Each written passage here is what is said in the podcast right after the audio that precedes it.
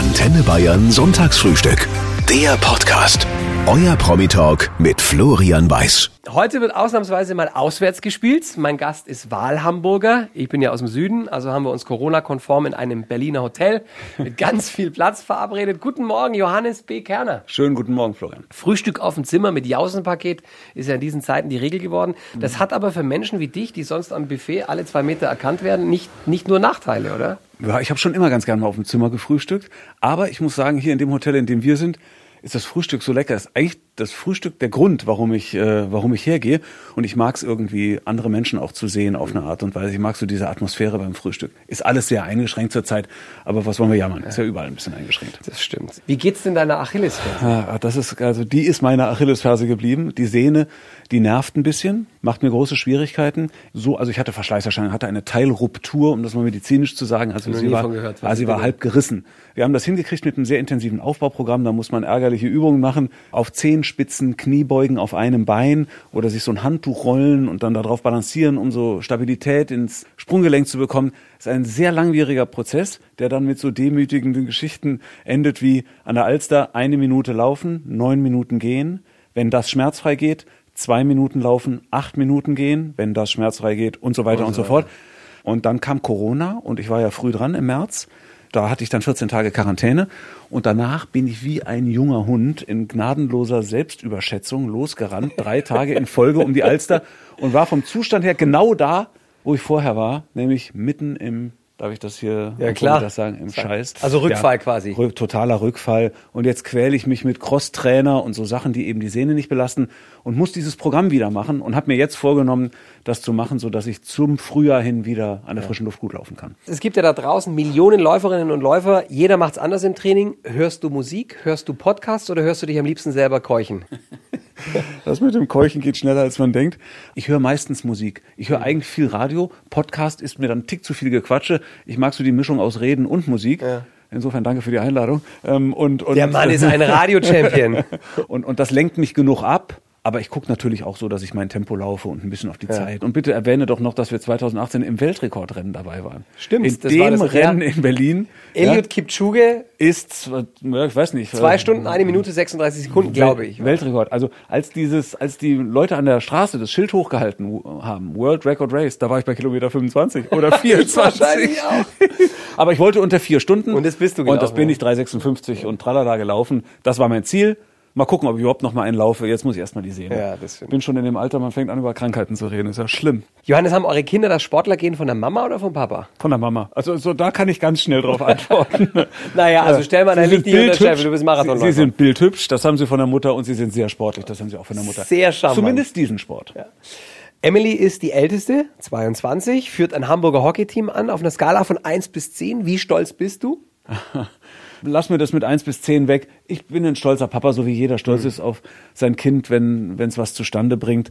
Und, und Emily macht das toll, studiert, spielt Bundesliga und, und hat ihre Nationalmannschaftserfahrungen gemacht und so. Das ist schon, schon was Dolles, wenn das Mädel da äh, eine Postlieferung bekommt und da sind Trikots drin mit einem Adler auf der Brust. Also für mich als Sportfan war das auch als Vater ein besonderer Moment. Hast du schon mal was kommentiert von ihr? Nee, nee ich habe auch von Britta nie was kommentiert, ähm, obwohl wir zum Beispiel ähm, 2000 in Sydney gemeinsam bei Olympia waren. Ich als Moderator Und sie als und sie als, als Sporterin. Das waren ihre dritten Olympischen Spiele.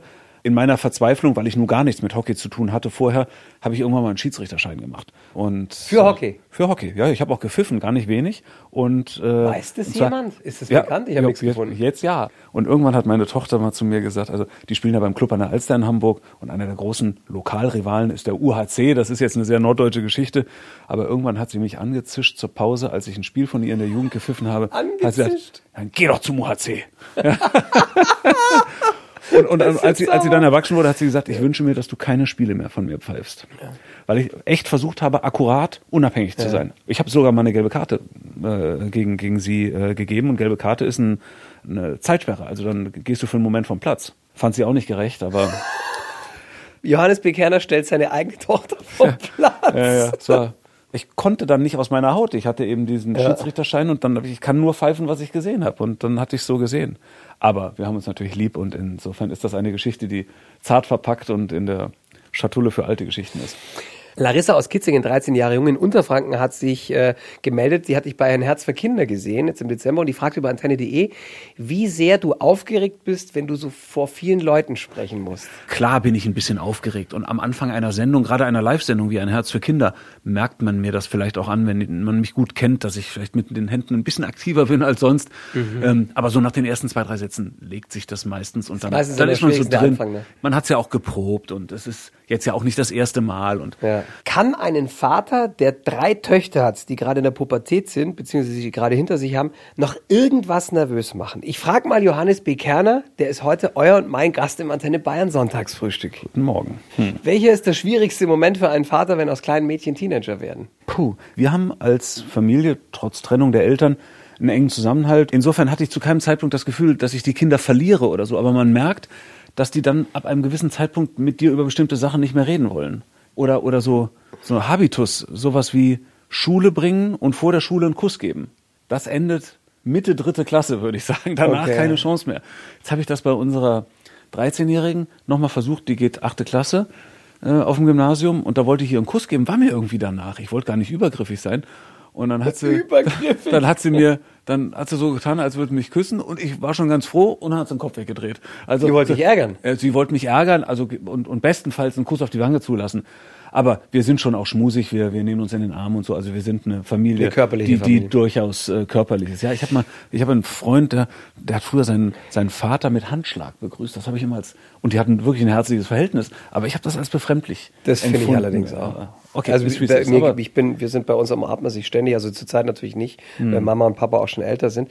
Wurdest du beim ersten Liebeskummer einer deiner Töchter mit einbezogen oder war da der Mama zuständig? Klares Nein. Was ich manchmal bedauere, ich weiß aber nicht, ob ich hätte helfen können oder so.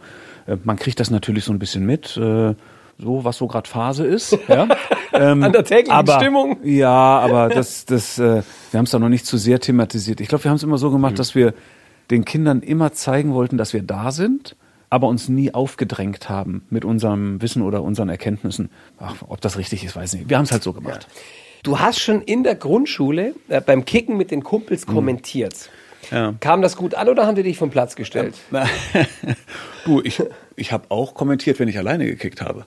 Die durften dann, dann du lachst, die durften dann, ich war immer sehr gut. Also du hast, du hast quasi, du hast kommentiert und gespielt gleichzeitig? Ja, ja klar. Das Heinz Flohr kommt über die rechte Seite für den Ball eng am Fuß und so weiter. Das habe ich immer, ich bin mal gefragt worden, wann ich wusste, was ich werden will. Aber ich gesagt, eigentlich direkt am Ende der Schule.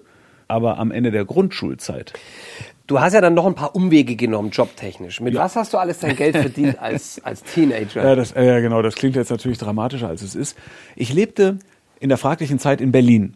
Ich habe dann mal bei, bei einer Supermarktkette namens Meier, kann man sagen, gibt's glaube ich gar nicht mehr, Getränkekisten eingeräumt für sieben Mark. Das war auch schon Knochenjob, muss ich sagen.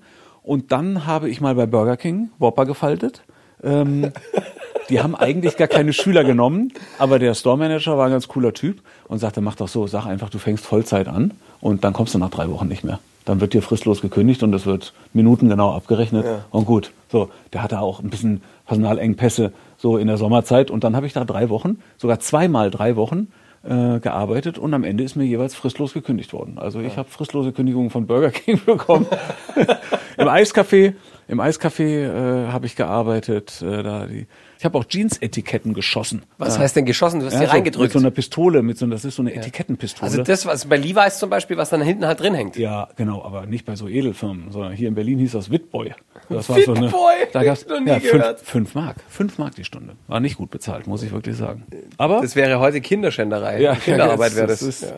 Aber es war, der Arbeitsweg war sehr kurz, insofern ging es dann schon wieder. Wenn wir das Klima retten wollen, dann müssen wir auch weg von der Massentierhaltung. Da ist sich die Wissenschaft einig und das weiß auch euer und mein Gast im Antenne Bayern Sonntagsfrühstück, Johannes B. Kerner. Er hat deshalb ein veganes Restaurant-Startup gegründet. Allein der Name Johannes ist ein Knaller. Hm. Unfucked. Mhm. Wie seid ihr denn da drauf gekommen? Ja, unfucked, das muss man vielleicht erklären, heißt nicht, dass jemand schlechten Sex hat, ja. sondern das heißt, ähm, dass man fair behandelt. Also, ja. if I unfuck my people, dann behandle ich meine Leute das gut. Das ist eine amerikanische also, Redensart, ist, ne? Das ist so eine, so eine Redensart. He's totally unfucked. Der ist, der ist, der ist ein cooler Typ. So, mhm. ähm, das, das steckt dahinter. Aber natürlich haben wir ihn, äh, wir, wir hätten ihn ja auch Liesels Burgerbude nennen können ja, und, und haben, haben wir nicht gemacht. Natürlich wollten wir die Provokation auch. und ähm, sind in intensivsten Vorarbeiten, also sogar sehr intensiv. Alles Karte steht, Rezepte stehen, Soßen sind fertig, Gewürzmischungen sind fertig. Und das Ganze soll auch nicht ein Restaurant werden, sondern wir wollen ein richtiges Rollout machen und ähm, eine vegane Foodkette etablieren, ähm, bei der niemand fragen muss, ist das vegan? Weil die Antwort ist, alles, Alles ist vegan. Alles. Boah, ich kann es kaum erwarten, weil ich äh, esse ja seit, ach, was weiß ich, viel lange kein Fleisch mehr. Im Ernst, ich, ja? Ja, ja, seit 16 ich esse Jahren schon, kein Fleisch Ich persönlich esse schon manchmal, Ja. aber viel weniger. Ähm, du siehst topfit aus, kann ich dir sagen. Also wenn, äh, Ja, ich dann, wenn das damit gut. äh, zu tun hat. mehr. Ich habe meinen Heuschnupfen wegbekommen vor zwei Jahren, als ich auf Milch angefangen habe zu verzichten. Interessant, ne? Innerhalb von ein paar Monaten war es vorbei. Naja, ja- je mehr man sich damit beschäftigt, man sagt ja zum Beispiel auch, Milch ist ja an sich nichts Schlimmes, nur Milch ist nicht gedacht für erwachsene Menschen Nee. zum Trinken, sondern Milch ist gemacht für kleine Kühe, also damit die schnell wachsen. Also es ist Säuglingsnahrung und zwar beim Kalb Ja. und nicht beim Menschen. Es ist ein hochinteressantes Thema. Ich selber bin nicht dogmatisch, aber ich fand es, ich fand es und finde es irrsinnig interessant. Das muss auch nicht für jeden der richtige Weg sein. Ja, und, und ich bin total gerne investiert da. Das ist meine Company oder zu weiten Teilen es meine ist beides. Es Company. ist für dich ein Businessmodell, aber es ist schon auch eine Ja, Herzensangelegenheit. ja. Und, und die Leute sagen dann immer, ja, aber äh, muss man denn vegan sein, um da essen zu gehen? Nein, Nein. man muss ja auch kein Italiener sein, um zum Italiener essen zu gehen. Du kannst das mal probieren. Und nochmal, ich bin nicht dogmatisch und wenn jemand mal ein Stück Fleisch isst, dann kann ich nur empfehlen, nehmt beste Qualität. Lieber selten und dann aber sehr, sehr gut. Das ist besser für euren Körper und besser für die Bauern, die es produzieren. Das ist der Weg. Ist Fußball systemrelevant, Johannes? Für mich ja, aber ich akzeptiere, wenn jemand sagt, nein, das ist nicht systemrelevant. Als besonders schwierig ähm, habe ich es äh, empfunden, als die Profifußballer wieder spielen durften und die Amateure nicht. Da habe ich immer gedacht, wo macht man da die Grenze? Ja. also Borussia Dortmund und Bayern München spielen wieder, aber Klein-Kleckersdorf und äh, Ja. Traktor sowieso, die um die Ecke am Platz kicken, Die dürfen für nicht. die Menschen ist das ja auch wichtig. Aber wir dürfen nicht vergessen, das ist immer eine Zahl, den Vergleich mache ich ganz gerne. Zu Zeiten, als das möglich war, gingen in die neuen Bundesliga-Stadien am Fußballwochenende ungefähr 240.000 Leute. Zwischen 200 und 250, je nach Ansetzung. Aber in christliche Kirchen gehen jeden Sonntag 1,5 Millionen Menschen. Ja, Kirche, sowas, dass das nicht möglich ist, indem man das ist auch systemrelevant. Du warst ja in Deutschland, ich glaube sogar der allererste prominente Corona-Positive. Hat dieses Virus bei dir Spuren hinterlassen? Gar nicht. Ich hatte einen ganz flachen Verlauf der Erkrankung. Das Einzige, was mich betroffen hat, ist die Beeinträchtigung des Geruchs- und Geschmackssinns. Das habe ich gehabt ein paar Tage lang. Als ich das hatte, kam gerade diese Heinsberg-Studie. Der Professor Streeck hatte da diese ersten Informationen und dann war ich natürlich ganz hellhörig, habe sogar einmal mit ihm telefoniert. War ich ganz dankbar, dass er mich zurückgerufen hat und er mir das erklären konnte. Ist mittlerweile wieder hergestellt Wie lange war er denn weg insgesamt? ja, ein paar Tage ganz und dann ist er ja nicht wie Schalter umgelegt sofort wieder ganz da. Dann denkst du morgens manchmal, Zahnpasta habe ich schon mal intensiver geschmeckt. Ja. So, aber das hast du ja auch, wenn du einen Schnupfen hast oder so, hast Ja. du das ja auch ist mal. es so vergleichbar? So, So wie Ja. so ein betäubtes? ja, nee, also wenn es dann ganz weg ist, dann ist es mit dem Schnupfen nicht mehr vergleichbar, dann ist es ganz weg. Und ich weiß, dass es ganz schwere Verläufe gibt. Es kam und kommt immer darauf an, wie stark die Viruslast ist, wie tief diese Viren in die Lunge eindringen, wie sehr sie sozusagen dein System beeinträchtigen und beschädigen. Und es gibt Leute, auch in meinem Umfeld, die hat's erheblich stärker getroffen, teilweise mit Krankenhausaufenthalt. Ähm, und die haben auch nachhaltig damit zu kämpfen. Die Steffi aus Germeringen im Allgäu fragt per Mail, ob du deine Haare färbst. In welcher Farbe denn? Nein, ich färbe sie nicht. Sie wachsen, wie sie wachsen.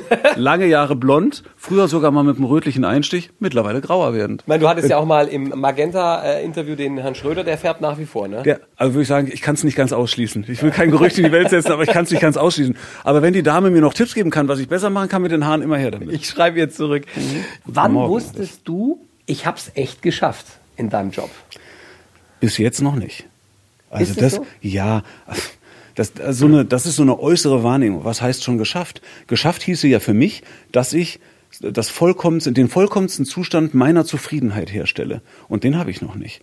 Also es ist nicht so, dass ich sage, wie geil ist das denn? Überhaupt nicht. Von Weltstars hört man ja immer wieder, dass mit dem Erfolg auch die Einsamkeit kommt. Glaubst du, ist das Kokettiererei oder kannst du das nachvollziehen? Ich bezeichne mich und ich empfinde mich nicht als Künstler, sondern als Handwerker. Wir haben ja eben schon mal darüber gesprochen. Das ist echt ein Unterschied. Ich bin kein Star. Ich habe auch überhaupt keinen Star-Allüren oder sowas. Ich bin ein Handwerker. Ich mache meinen Job und ich mache den gerne und ich weiß, was damit einhergeht. Also ich, Ja, du bist schon eine deutsche Fernsehpopularität. so, du, das kannst du ja alles sagen, genau. Aber, aber eben kein Künstler. Ich kann nicht singen und nur schlecht oder mittelmäßig tanzen, aber ich kann eben moderieren. So, und das ist mein Handwerk.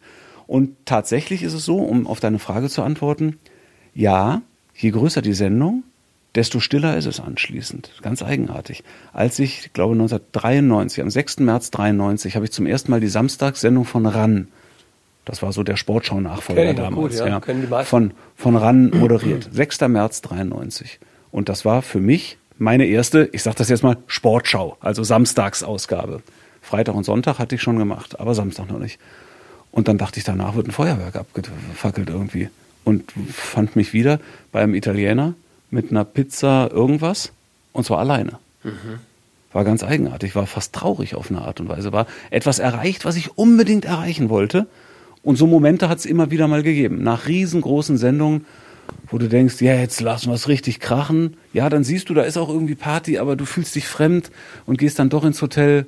Ich bin bei der WM 2006 manches Mal nach 10, 12 Stunden Moderation im Hotel mit einem, mit einem alkoholfreien Weißbier eingeschlafen. Du warst halt auch einfach platt. Ich war ne? einfach am Ende. Ja, ja, genau. Eine Trennung ist nie schön und Mhm. meistens ist mindestens einer sauer. Wie schafft man es trotzdem, das Ganze mit Stil hinter sich zu lassen? Weil dir und Britta ist es gelungen nach 20 Jahren. Ja, über 23 Jahre. Ähm, 23, Entschuldigung. Ja, nee, kein Problem. Das ist ja über 20 Jahre. Ähm, große Wertschätzung füreinander und die Gewissheit, dass wir über unsere vier Kinder eine unabdingbare Verbindung haben. Und zwar für immer. Und ja, zwei der Kinder noch relativ klein, drei, relativ 13 und 11, die beiden anderen volljährig. Und wir haben eben vier gemeinsame Kinder, sind dort in der Verantwortung, werden dieser Verantwortung voll gerecht und wissen ja auch, was wir aneinander haben. Ich habe es immer abgelehnt, jede Beziehung und schon gar so eine langjährige Beziehung, nur weil sie irgendwann endet, als gescheitert anzusehen. Man kann doch einfach auch sagen, 23 Jahre, das ist echt eine lange Zeit. Und da gibt es eine ganz tiefe Verbindung. Ja, die Dinge haben sich anders entwickelt. Es ist nicht Plan A, ja. Wir hatten das, als wir geheiratet haben, natürlich anders vor. Aber nun ist es so und nun kann man mit der neuen Situation erwachsen umgehen. Schaden von den Kindern fernhalten, zumindest es versuchen. Man kann ja in Kinderköpfe und Seelen nicht reingucken, aber versuchen, dass es einigermaßen geht und ordentlich miteinander umgehen. Und das machen wir nach wie vor. Von dem Weg werde ich mich auch nicht abbringen lassen. Hast du gelernt, weil das ist Mhm. das, woran die meisten Leute scheitern, im richtigen Moment, wenn es drauf ankommt, deinen Stolz runterzuschlucken? Oder bist du von Haus aus so ein Typ, der das kann? wir sind ehrlich miteinander umgegangen. Das ist vielleicht das Entscheidende. Und wir haben uns gegenseitig großzügig voneinander getrennt, sodass es allen Beteiligten, was die Umstände angeht, gut geht und was das persönliche Empfinden angeht, sind wir nach wie vor im Austausch. Also feiert bis ja, glaube ich, auch Weihnachten, Weihnachten, zusammen, zusammen, klar, so, wir ne? machen Urlaube zusammen, äh, also wir äh, wohnen äh, einen Steinwurf voneinander entfernt. Das ist alles völlig geklärt und manchmal ist mir Britta auch noch eine wichtige Beraterin. Und ich glaube, ich ihr manchmal auch ein Mhm. Das wichtiger ist Berater. echt schön, sowas. Frühstücksshowpost von Manuela aus Bergen, das ist in der Nähe vom Chiemsee. Sie schreibt, lieber Herr Kerner, laufen Sie sonntags zu Hause auch mal den ganzen Tag in Ihrer Mümmelhose durch die Gegend oder sind Sie immer gut angezogen? Die ehrliche Antwort, ich bin nicht immer gut angezogen. äh, kann auch sein, dass ich mir den ersten Kaffee noch mache und in der Unterbuchs rumlaufe. Ja. Und ein T-Shirt. Äh, aber das versuche ich, äh, die, Phase versuche ich so kurz wie möglich zu halten. Allerdings, wenn ich das Haus verlasse, dann, äh, dann nicht im Bademantel. Wir sind beide Schützen im Sternzeichen. Du am 9., ich am 11. Dezember geboren. Mhm. In unserem Horoskop steht, und du bestätigst mir es oder nicht, der Schütze sagt meistens, was er denkt, ohne Rücksicht auf Verluste. Er wirkt daher manchmal etwas taktlos. Du kannst es halt, ne? Ja, ja, ja, so. Ich habe da natürlich Techniken entwickelt, Ja, äh, ja, nicht klar. nicht immer das zu sagen, was ich denke. Ich will schon versuchen, ehrlich zu sein, gerade zu sein und ähm, es gibt ja Dinge, die werden nicht besser dadurch, dass man sie nicht bespricht. Ja. Also so zum Beispiel in der Beziehung immer besser sagen, was einen stört Ja. oder was einen freut. Wer spricht, der kriegt. Ja. Ja. Aber ich sage jetzt nicht alles, was ich denke. Nee, das auch nicht. Kompromisse mag er gar nicht, der Schütze. Man sagt ja, ein guter Kompromiss ist, wenn beide unzufrieden sind. Also ich sag mal, wenn es ein guter Kompromiss ist, dann ja. Was ich nicht mag, ist so auf halber Strecke stehen bleiben. Also so, so, Die Sache so, nicht zu Ende so, diskutiert Ja, genau, und so halbgare Geschichten. Dann lieber klare Kante, eine Entscheidung fällen und dann auch exekutieren, als da ewig irgendwie mit, mit so einem halbflauen Gefühl rumlaufen. Mhm. Aber ich bin durchaus kompromissfähig. Liebesbeziehungen sind für ihn vor allem dann schön, wenn sie etwas Unerfülltes an sich haben. Er möchte Sehnsucht spüren, der Schützemann. Ich bin eher ein Typ, der nicht fürs Alleinsein gemacht ist. Hm. Ich möchte schon eine Partnerin haben und habe da Ansprüche und versuche auch den Ansprüchen anderer gerecht zu werden. Mag aufrichtige Partnerschaften, gesprächsoffene Partnerschaften und es ist natürlich ideal, wenn sich Interessen decken. Ja, ich glaube, ich bin eher ein normaler Beziehungstyp. Ja. Der Schütze hat immer die Spendierhosen an und misst Geld keine große Bedeutung bei. Jein. Ähm, ich wollte schon auch mit meinem Job Geld verdienen. Ich wollte mhm. mir auch eine wirtschaftliche Unabhängigkeit erarbeiten. Und ich finde das ehrlich gesagt auch keinen schlimmen Antrieb. Überhaupt nicht, so bei mir genauso. Nichts, nichts ich verdiene gerne geil, Geld. Ja, genau, nichts mit Geld geil zu tun oder so. Ich bin nämlich auf der anderen Seite, glaube ich, auch großzügig. Man sollte das andere mhm. fragen. Aber ich, äh, ich glaube, das würde mir ich glaube, das würden dir einige bestätigen, wenn du, wenn du fragst, ob ich eher großzügig bin. Johannes, du bist Botschafter für die Initiative Respekt, kein Platz für Rassismus. Jetzt war vor ein paar Wochen bei mir Topmodel Sarah Nuru. Und die ist ja in Bayern geboren, muss man dazu sagen. Also sie wird zum Beispiel bis heute an deutschen Flughäfen fast immer auf Englisch angesprochen, weil ein schwarzes Mädchen kann ja nicht deutsch sein. Wie begegnet ja. dir das? Also sagen wir so, ich unterstelle niemandem oder nur sehr wenigen Menschen bösartigen Rassismus. Es gibt natürlich Vollidioten, das sind ja. Rassisten, das muss klar benannt werden ähm, und im Zweifelsfall auch hart bestraft werden. Aber wir haben schon teilweise auch ein ungeklärtes Verhältnis zum Anderssein. Und das Beispiel, was du gerade aus dem Gespräch mit Sarah Noro berichtet hast, das ist ja ähm, was ganz Typisches. Wenn jemand nicht ganz so deutsch, deutsch, deutsch aussieht, dann wird gefragt, woher kommst du? Und dann mhm. sagt die Frau aus Düsseldorf. Und äh, ja, äh, aber schon klar, ihre, aber wo kommen der, Wurzeln, ja. deine Wurzeln, wo kommen deine Eltern her?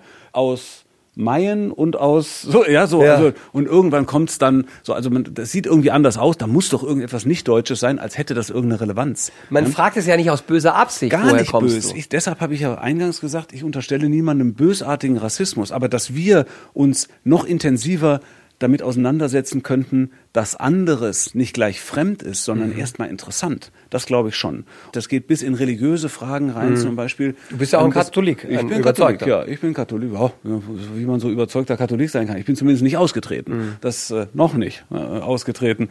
Die Kirche macht es einem manchmal schwer. Äh, aber zum Beispiel, dass, dass jüdische Einrichtungen bei uns immer noch so sehr geschützt werden müssen Eigentlich von der absurd, Polizei, ist, ist absurd. Und, und auch da gibt so es eine, so eine fremden Judenfeindlichkeit, manchmal in Witzen. Und wenn es um Geld geht und so, da interveniere ich sofort. Also da kann ich gar nicht drauf. Da kann ich, das ist nicht lustig. Es kann sein, dass ich jetzt gleich in ein riesen Fettnäpfchen trete, aber ich komme nicht drum herum um diese Frage. Hau raus. Das B in Johannes B. Kerner steht ja, ja für Baptist. Ja. Warum dieser besondere Name? Man müsste meine Eltern fragen. Die aber du hast du sie bestimmt mal gefragt. ich habe sie natürlich mal gefragt und ich kann die Frage auch beantworten. Ja. Mein Vater hat Germanistik und Romanistik studiert früher. Und als Freund auch des französischen Films ähm, war er fasziniert von einem Film aus den fünf, ich meine aus den 50er Jahren, und der hieß Die Kinder des Olymp, Les Enfants du Paradis im Original. Und da gibt es die Liebesgeschichte zwischen einer Frau, die heißt Garance, und er heißt Baptiste. Und zumindest mein Vater hat mir mal die Geschichte erzählt, dass das mit ein Grund dafür war, dass sie mich Baptist genannt haben. Du hast so viele Persönlichkeiten interviewt, neben Toni Kroos, Gerhard Schröder, mhm. ähm, Jürgen Klopp. Gab es einen Moment, an den du dich bis heute gerne erinnerst und der ein bisschen aus der Reihe gefallen ist? Da sind mir äh, die Begegnung mit Helmut Kohl in Erinnerung. Der war, glaube ich, fünfmal bei mir in der Sendung und er war kein großer Talkshow-Freund, aber irgendwie zu mir kam er gern. Wollte auch immer über Fußball reden. In der Maske mhm. hat er mhm. immer nach Kaiserslautern gefragt und so. Das, das war menschlich sehr angenehm und, und in unserer Redaktion, ich sag mal, war die Union nicht stärkste Partei, aber die haben alle stramm gestanden, wenn Helmut Kohl kam, das kann ich dir sagen. Da, ja. Das waren Auftritte, da haben auch die, die, grünen Wählerinnen unter den Redakteuren, die haben aber die Hacken zusammengeschlagen. Ja, weil das einfach ein Berg von Mensch und vor dem Hintergrund dieser Lebensleistung und dieser Regierungsleistung und so, das waren ganz besondere Momente. Das habe ich in Erinnerung. Bill Clinton, Karl Lagerfeld. Ich will aber jetzt gar nicht nur so große aufzählen, mit Alice Schwarzer schöne Gespräche geführt, auch, auch Unterhaltungsdinge, die mir einfach großen Spaß gemacht haben. Ja, ich, ich habe das einfach gern gemacht. Man, man sagt ja immer, der da ist, der ist der Talkmaster. Ich habe immer gesagt, das ist eine falsche Berufsbezeichnung. Eigentlich müsste es Listen Master heißen, weil es geht nicht ums Reden, sondern ums Zuhören. ich habe ja nicht geredet, sondern ich habe mir den Luxus erlaubt, zuzuhören. Das hat mir totalen Spaß gemacht. Bis heute. Deshalb ist für mich eine komische Situation, hier zu sitzen Ja, und, und ich, reden ja. zu müssen. Ähm, aber ich höre sehr interessiert deinen Fragen zu. Das freut mich. Was macht dir in diesen Zeiten, in denen wir uns befinden, Angst und was macht dir Hoffnung? Angst macht mir bestenfalls, also eigentlich nichts, außer vielleicht die Dummheit der Menschen. Mhm. Es gibt doch auch immer wieder dumme Menschen und auch kluge, die Dumme verführen. Das gibt's, das macht mir manchmal so ein bisschen Sorge. Ja. Und Zuversicht war die andere Frage. Mhm. Mein Leitspruch ist, the best is yet to come. Das Beste Schönste, kommt noch. Schönste kommt noch. Hoffentlich stimmt's, ich weiß das natürlich nicht, Mhm. aber ich bin offen für alles. Du hast dich ja für Hamburg entschieden, als Bonner, bist aber ab und zu auch in München, in Bayern, Ja. weil deine Schwester da lebt. Meine Schwester lebt in München, genau. Gibt es einen Ort, an den es dich immer wieder zurückzieht im Freistaat, den du besonders magst? Gute Frage. Menschen gibt's da sowieso, weil ich da Familie habe äh, Mhm. in, in Bayern, meine Tante, mein Onkel, Cousin, Cousine, Schwester. Also es sind einige Menschen, die da verteilt in München, in Tölz, in, an anderen Stellen wohnen. Ich war auch in Unterfranken mal eine Zeit lang, regelmäßiger in der Aschaffenburger Gegend, auch interessant. Spessart hinten, tolle Fahrradtouren gemacht. Aber wenn du mich jetzt so auf einen Ort, so was ist das Schönste, es ist vielleicht peinlich oder doof und äh, ach, jetzt fällt's mir ein, jetzt fällt's mir ein. Eine Erinnerung aus der Studentenzeit, da möchte ich am liebsten noch mal hin. Ja. Und zwar an den Walchensee. Ah. An den Walchensee. Da war ich mit einem Freund, meinem Trauzeugen, glaube sogar zwei oder dreimal, wenn wir mit dem Auto nach Süden unterwegs waren, aus Berlin damals. Und dann haben wir, ich weiß gar nicht warum, immer am Walchensee. Wir mochten das so gern, dass der so kalt ist. Und da haben wir uns ein Fremdenzimmer genommen und mit Frühstück und so bei alten Omas gewohnt. Das war herrlich. Da möchte ich, da, ich glaube, das mache ich auch demnächst mal. Zum Walchensee. Kochelsee, Walchensee, da hinten so diese, Du brauchst dich dafür überhaupt nicht schämen, weil das ist auch unter geborenen Bayern Mhm. einer der schönsten Orte, den der Freistaat hat. Allein die Farbe dieses Sees, Ja, ja, ja. der ist ja an manchen Stellen tiefblau Blau, mhm. und an manchen türkis, als, ob's, als ob du einen Karibikstrand äh, dir Und sehr kalt, hättest. oder? Weil er so er hoch ist ist. eiskalt. ich glaube, das ist mein nächstes Reiseziel. Lieber Johannes, das war ein sehr schönes Frühstück. ich danke dir Danke dir für die Einladung. und äh, Und schönen Sonntag noch.